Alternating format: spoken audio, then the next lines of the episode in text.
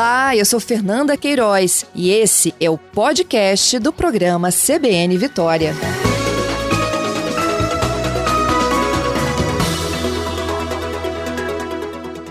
Bom dia, secretário, tudo bem? Ei, bom dia. Ah, bom dia. Agora sim, ouço o senhor muito bem. Então, secretário, temos aí então é, uma série de medidas, né? É, o plano, né? O plano de risco extremo está aí montado, caso seja necessário ser utilizado. É, o que, que o governo está analisando nesse momento para que esse plano não seja colocado em prática agora, além, claro, né, da questão da taxa de ocupação de leitos? É, bom dia, Gabriel. Assim, o, o governo vem trabalhando com a gestão de risco dessa, nessa pandemia desde março, né? Então, estabelecemos ali uma matriz de risco que tem alguns indicadores. Alguns indicadores são é, refletem ações do governo. Outros indicadores refletem ações da própria sociedade. Então, por exemplo, o índice de isolamento social, isso é um compromisso também que a sociedade tem que fazer. Eu tenho dito né, que essa não é uma guerra de um soldado só. Acho que somente governo, sociedade, setor produtivo, somente juntos nós vamos conseguir vencer essa barreira. Então, é, a matriz de risco do governo do Estado, a matriz que é uma metodologia de gestão de risco, nós trabalhamos com indicadores, por exemplo, o coeficiente de incidência. É, o coeficiente de incidência, ele analisa a proporção de pessoas infectadas no estado por grupos de 100 mil habitantes. Então, estabelecemos essa, essa, essa regra, por exemplo, na matriz que está em vigor, publicada no, no final de semana passada, aponta que o coeficiente de incidência da doença no Espírito Santo são 450. Significa que nós temos 450 pessoas contaminadas para cada grupo de 100 mil habitantes. Os municípios que, que, que, que estão, que têm coeficiente de incidência abaixo disso, eles estão no risco mais leve, um risco baixo. Os municípios que estão acima disso podem estar no risco moderado ou no risco alto. Um outro indicador que nós acompanhamos é a letalidade, ou seja, o número de óbitos no município por grupo de acordo com o número de pessoas contaminadas. Isso também nos permite também avaliar a capacidade de resposta até a, as condições características da população de cada município para fazer essa gestão. O terceiro indicador é o índice de isolamento social. Né? Quanto maior for o índice de isolamento social, ou seja, quanto maior o número de pessoas que permanecem em suas residências, isso nos ajuda a controlar a transmissão do vírus. Então, esses indicadores, eles tratam da questão da ameaça, ou seja, da propagação da doença. São medidas que nós precisamos adotar para poder reduzir a propagação da doença. Contrapondo a esses indicadores, nós temos a questão da vulnerabilidade. O que é a vulnerabilidade? É a capacidade do Estado de responder a essa pandemia, ou seja, de prestar de assistência de saúde às pessoas que estiverem contaminadas e que precisarem de um leito de, enfermaria e de um leito de UTI. Então, a conjugação desses fatores é que leva, que está tá colocando o Estado, alguns municípios do Estado, aí não é o Estado, mas alguns municípios do Estado, podem chegar atingir ao risco extremo. O risco extremo é aquela situação onde nós já temos no Estado é, uma taxa de ocupação de leito acima de 90%, e, os, e, os, e alguns municípios têm os outros indicadores também de desempenho também ruins. Então, os municípios que estão em risco extremo, nós precisamos ampliar o isolamento social. Então, existem medidas específicas, aí são medidas mais restritivas, de circulação de pessoas, de ocupação de espaços públicos, de atividade comercial, de atividade de transporte, que vão, que vão é, é, nos ajudar, vão permitir é, ampliar o isolamento e reduzir, reduzir a transmissão da doença num ciclo de 14 dias.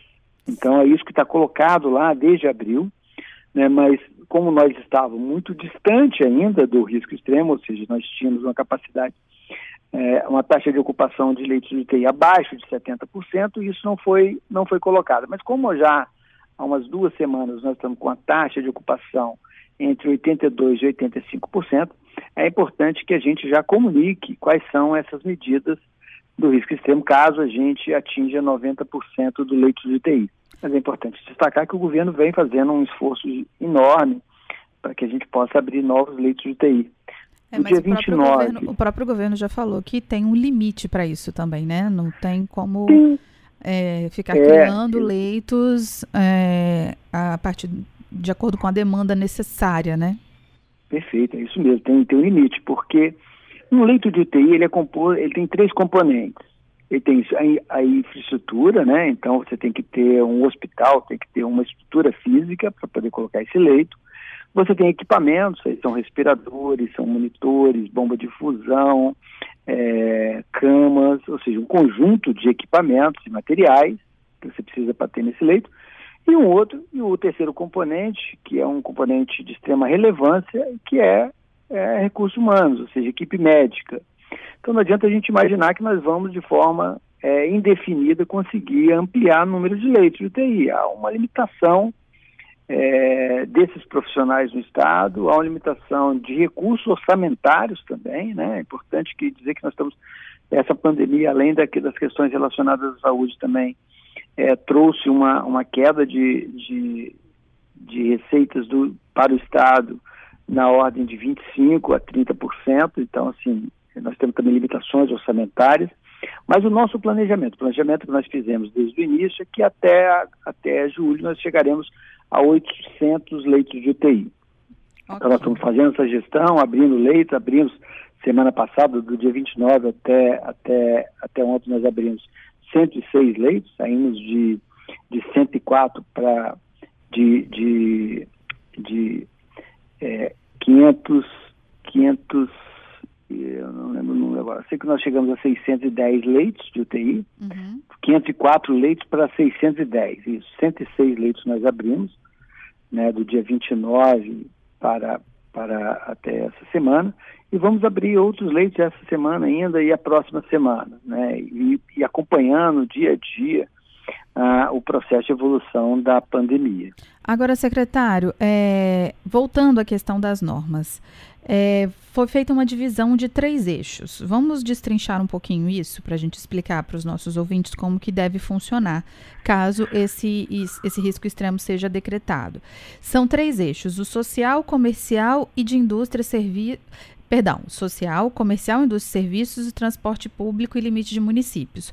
Vamos explicar isso, um pouquinho é, é, claro. cada um deles? Claro. Começando o com social, o social. Ok, o social está voltado para as pessoas, né? De que forma nós vamos é, fazer com que as pessoas é, permaneçam em casa. Então tem um processo de convencimento, tem um processo de, de comunicação, isso que foi feito até agora, mas a gente percebe que o índice de, de isolamento é, no Espírito Santo é baixo, está na ordem de 44%. Então, se nós chegarmos ao risco extremo, que nós tivermos que interromper de forma mais drástica a transmissão da doença, nós precisaremos também é, reduzir a, a, circulação de pessoas. Então, por exemplo, uma medida que nós estabelecemos é não faz sentido numa, numa situação de, de transmissão muito alta da doença que as pessoas circulem nas ruas entre 9 horas da noite e 5 horas da manhã. Então, as pessoas não poderão circular é, na cidade de risco extremo nesse período né, sob pena de serem, de serem abordadas pelas, pela polícia, receberem multas e etc. É, também, também é, nós vamos, como nós vamos interromper a atividade, a atividade comercial para reduzir a circulação de pessoas, só funcionarão os serviços essenciais. Então, por exemplo, no comércio, nós estamos falando aí mercados, supermercados, açougues, padarias e farmácias, né? Então, elas terão também horário, horário de funcionamento, ou seja, vão funcionar de 7 a 19 horas, e as pessoas, para poder é, adquirirem produtos nesses estabelecimentos, elas terão que utilizar é, um documento, no caso, o CPF foi o documento definido. Então, só poderão comprar, adquirir algum produto nesses, nesses estabelecimentos, de acordo com o, a, o final, o número final do seu CPF. Se então, seu, se a pessoa... CPF, Se a pessoa sair de casa, mesmo sem estar no dia dela de sair, vamos supor que vai ser dividido uhum. em é, final par ou ímpar, não é isso? Do número do Exato. CPF. Um dia, é, a exemplo do que tem acontecido com o comércio hoje. É, uhum. é, pessoas com números pares, no final, podem sair de casa nos dias pares. Podem sair assim, né? uhum. né? Se for extremamente necessário, mas enfim. Uhum. É, se a pessoa, num dia par, chegar numa farmácia e apresentar um documento de número ímpar, a farmácia não vai poder vender para ela, é isso? Não vai poder vender. Okay. Não vai poder vender porque será obrigado o lançamento do CPF na nota fiscal. Ok. É, então, assim, antes de iniciar a compra, a pessoa chegando no mercado, é, ou na farmácia, ou na, padaria, ela já, vai, já terá informações a respeito do, de quais CPFs, quais finais de CPF poderão é, é, adquirir algum tipo de produto ali, porque nós estamos falando numa situação extrema, né? Numa situação extrema que a pessoa deve, deve sair de casa somente para adquirir aquelas, aqueles bens necessários à, à permanência em casa, e por um período curto, estamos falando em um período entre 14 dias. Né? Então, essa, essa estratégia, essa estratégia ela tem por objetivo dividir a população em dois grupos. Né? Então, assim, eh, nós não temos muitas experiências aqui né, é, no Brasil, mas os países ocidentais, eles, eles já enfrentaram outros tipos de, de, de pandemias, de, de, de, situações parecidas com essa que vivemos aqui. Então, tem algumas estratégias de dividir a população. Você pode dividir por gênero, né? Então, num dia sexo masculino, no dia seguinte sexo feminino, ou por data de nascimento, em vez de CPF pode ser por data de nascimento. Mas aqui o Estado decidiu pelo CPF, né? Pelo CPF, pelo CPF, porque é, fica mais fácil da gente controlar isso também na, com relação à inclusão de, do número do CPF na nota fiscal. E é, cabe multa, né, secretário? Vai ter fiscalização multa, e isso, se você for pego isso. fora do dia, cabe multa cabe multa, isso. Hoje, hoje as multas que são aplicadas no Estado estão na, na, na ordem de, de 1.400 VRTL, que tem um, uma média de 5 mil reais. Mas nós ainda estamos discutindo ainda qual será o valor dessa multa. Provavelmente a gente deve mudar um pouco isso, caminhar uma proposta à Assembleia Legislativa para alterar esse valor, para ficar um valor mais adequado para pessoas físicas ou jurídicas, né? Então isso ainda não está definido. Essa semana, a semana ainda de organização, de estruturação, de, de, de, como funcionará o protocolo da aplicação dessas medidas de risco extremo. Então, no começo da semana, nós teremos essas definições, até mesmo da organização, da, da, da fiscalização, que, envolve, que envolverá também municípios e, e, e as agências do governo do Estado. Né? Então, é isso, a opção foi pelo CPF. É isso que eu ia perguntar. Como que vai ser feito esse controle dessa multa e dessa fiscalização? Porque a pessoa pode receber a multa, mas como é que vai ser a cobrança disso? Como vai ser a emissão dessa multa? Né? Porque uma coisa é você multar uma, uma pessoa, um, um, motorista, já vai o documento, né? Pelo via Detran uhum. e tal. Mas a pessoa andando uhum. na rua, como que seria isso? Pois é, nós, nós estamos ainda definindo esse, esses detalhes ainda é, junto com a nossa procuradoria, né? Então, tem, claro que para toda sanção que é aplicada, você também tem que permitir que a pessoa também possa é, recorrer da, da, decisão administrativa, né? Então, ainda estamos ajustando ainda esses pequenos detalhes, mas a princípio a gente poderia é, é encaminhar a, a uma multa, como também é feito com relação ao trânsito, para a residência da pessoa. A partir do momento que identificamos o CPF, identificamos é, o, a residência dessa pessoa, poderemos encaminhar isso para que a pessoa possa pagar ou recorrer, se for o caso, e, e não havendo pagamento e nenhum recurso, isso pode, pode ser lançado é, em dívida ativa em nome dessa pessoa. Então, mas isso ainda são, são questões ainda administrativas que estão em discussão internamente dentro do governo. Secretário, temos muitas participações de ouvintes aqui, eles estão querendo participar da nossa conversa. E você, Ótimo. nosso ouvinte, pode participar. O número é 992994297. Bom, a gente já tem uma pergunta do Marcos que diz respeito à fiscalização. O senhor já explicou, né, que uhum. é, é, ao longo dessa semana, né, do início da próxima semana. Ainda vão ser definidas algumas questões de fiscalização e aplicação de multa, mas ele faz uma observação. É, ele pergunta como vai ser a fiscalização, a gente já tem parte da resposta e faz uma ponderação. Hoje, com as medidas que já tem, né? É, não há fiscalização. O comércio abre em dia errado e ninguém faz nada. Há algum, alguma questão nesse sentido de arrochar essa fiscalização que hoje já, já das regras que hoje já estão sendo aplicadas? É, na verdade, a fiscalização já ocorre, né? Ocorre com a estrutura das agências do governo do estado e as agências das prefeituras. É, fiscais de postura, fiscais de vigilância sanitária, guardas municipais. Esses primeiros dias agora do risco alto, né, aqui na, na região metropolitana, nós já notificamos mais de 2 mil estabelecimentos.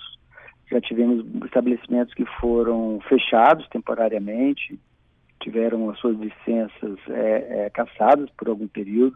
Então, a fiscalização existe, mas o objetivo, o objetivo primeiro é de orientação. Então, muitas vezes pode ter havido algum tipo de equívoco na interpretação da norma por parte do comerciante. Então, a primeira, a primeira é, fiscalização ela é, ela é de orientação, a segunda é de notificação, a terceira é multa e podendo também ter o estabelecimento fechado. Então, isso já está ocorrendo.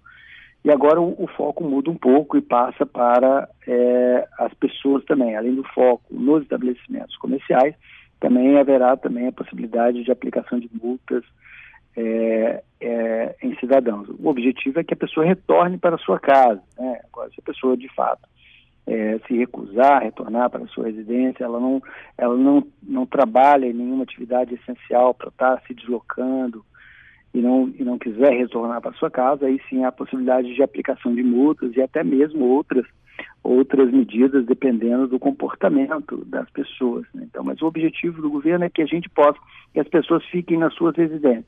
Se a gente atingir um nível de propagação da doença muito alto e a capacidade de assistência do Estado for reduzida, se tivermos 90% dos leitos ocupados, se, isso, se chegar a isso, nós pedimos que as pessoas fiquem em casa né, para poder preservar a sua saúde, para poder preservar a saúde da sua, da sua família.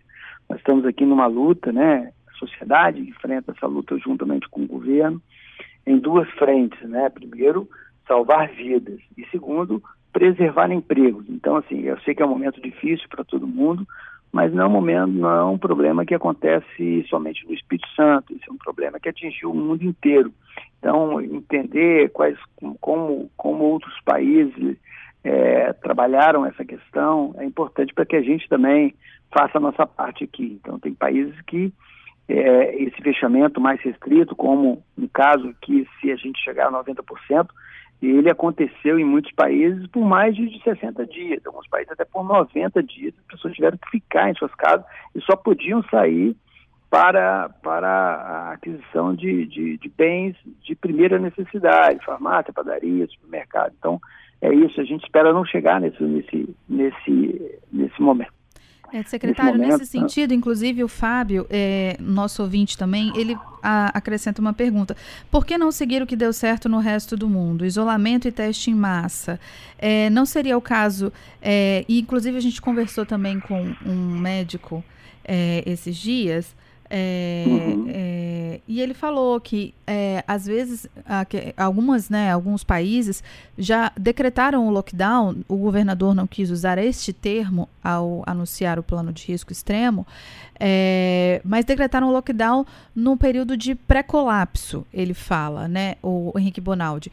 Por que não uh, já assumir esse momento e fazer isso antecipadamente e esperar os 90% de ocupação?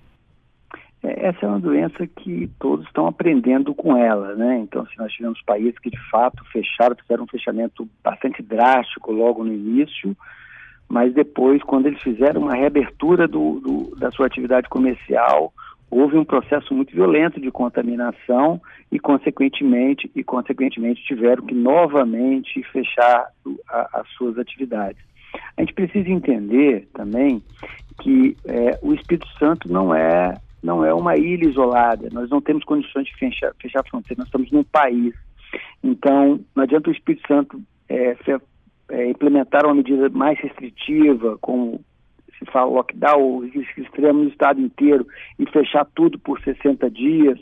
Quando nós abrirmos, nós vamos receber a importação da doença de, de, de municípios vizinhos, de, de, estados vizinhos. Né? Nós temos estados aqui, São Paulo tem um índice alto de, de contaminação, Rio de Janeiro, da mesma forma, Bahia, temos municípios que são limítrofes, entendeu? Então, a doença ela acaba retornando para o Espírito Santo, então o prejuízo é muito maior. Nós, nós optamos é, por estabelecer uma medida de de convivência com a doença, fazendo monitoramento permanente, acompanhadores, é, fazendo esforços, é, fazendo um esforço gigantesco para abrir leitos. Nós já abrimos mais de mil leitos no Espírito Santo dedicados a pacientes Covid, para que as pessoas não, não, não cheguem a, a, a uma situação de, de, de falta de assistência.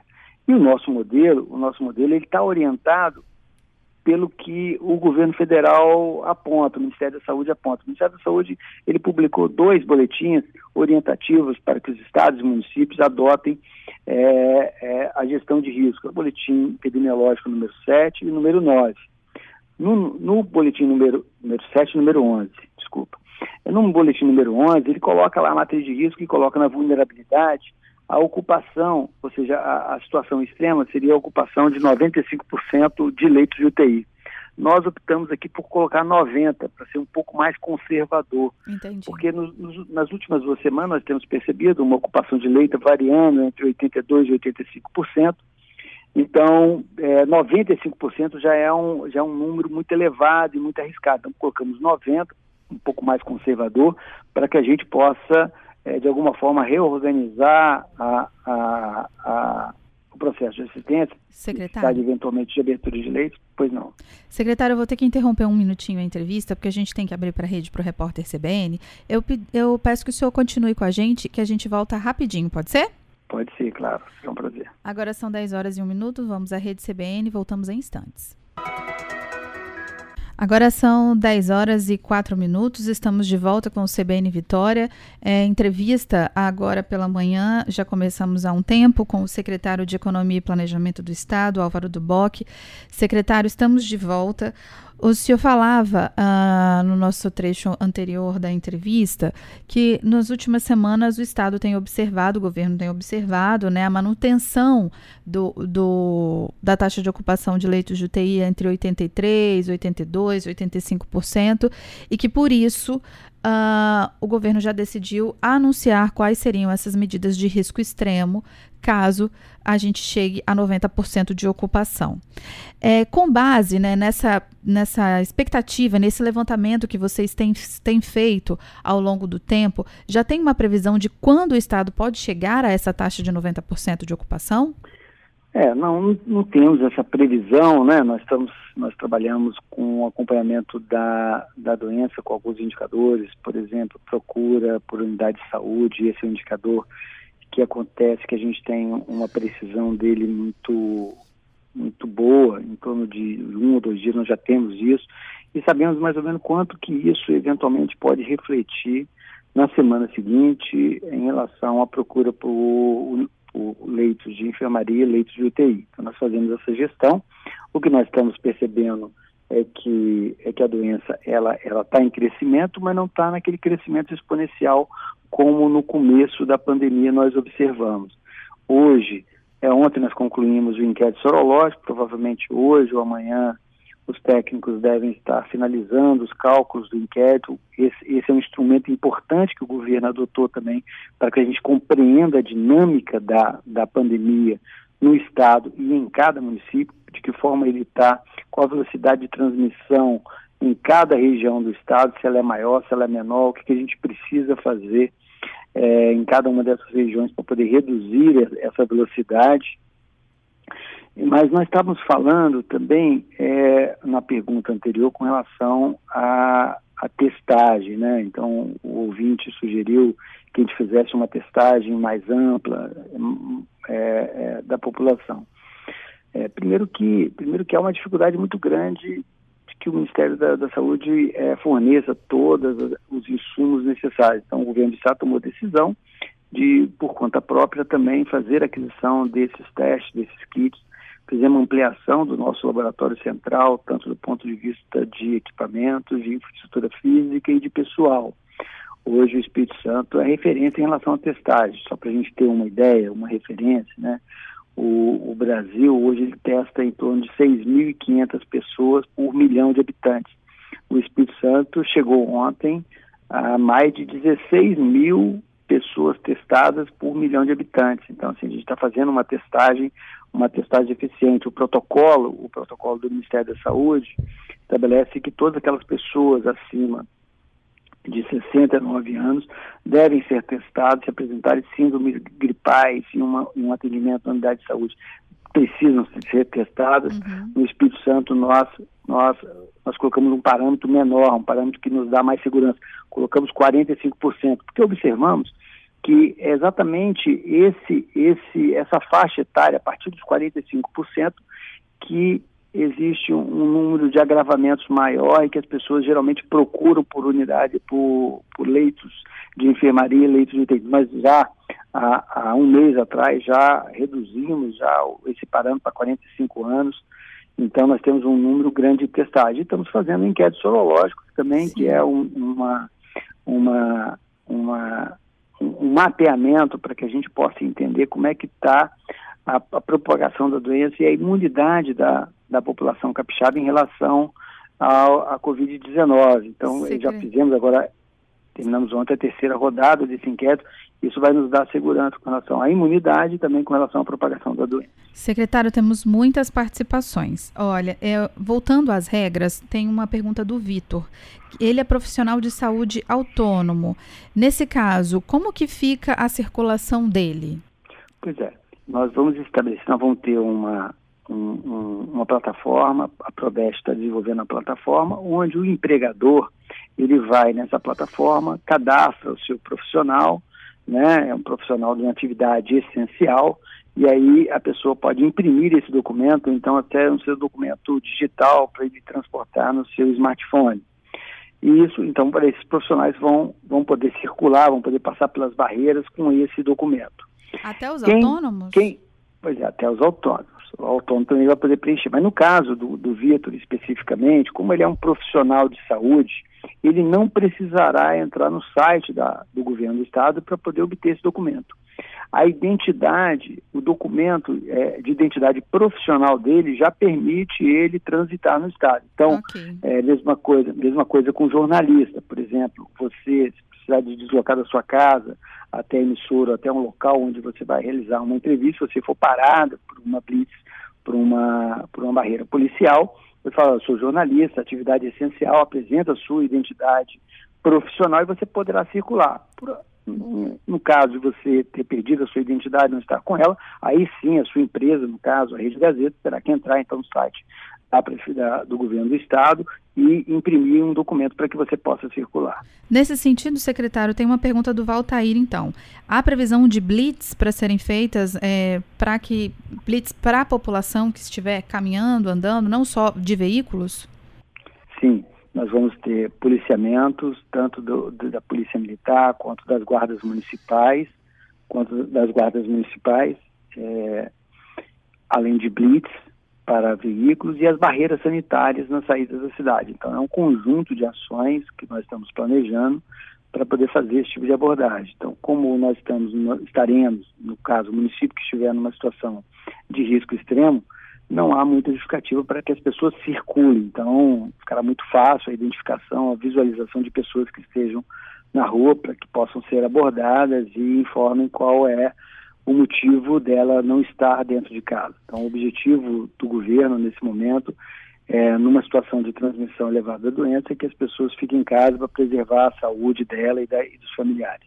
Nesse sentido, né, com relação ao distanciamento social, né, a gente tem duas participações aqui também, secretário, que acaba contribuindo um pouco. A participação do Ramos, ele fala que a adesão da população é fundamental no isolamento e distanciamento social e como fazer esse trabalho, já que o, o, Estado, né, e também nós jornalistas, a gente tem falado, né, com uma certa frequência da necessidade de manter o isolamento social.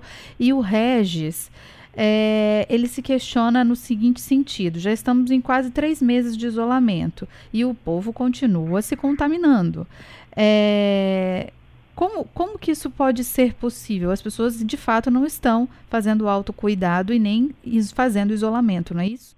É, se nós olharmos, entendeu, o que aconteceu em alguns outros estados aqui no Brasil, onde a doença ela avançou de forma muito rápida, né, de forma muito veloz, e de fato pessoas não conseguiram ter acesso à assistência, morreram na porta de hospitais.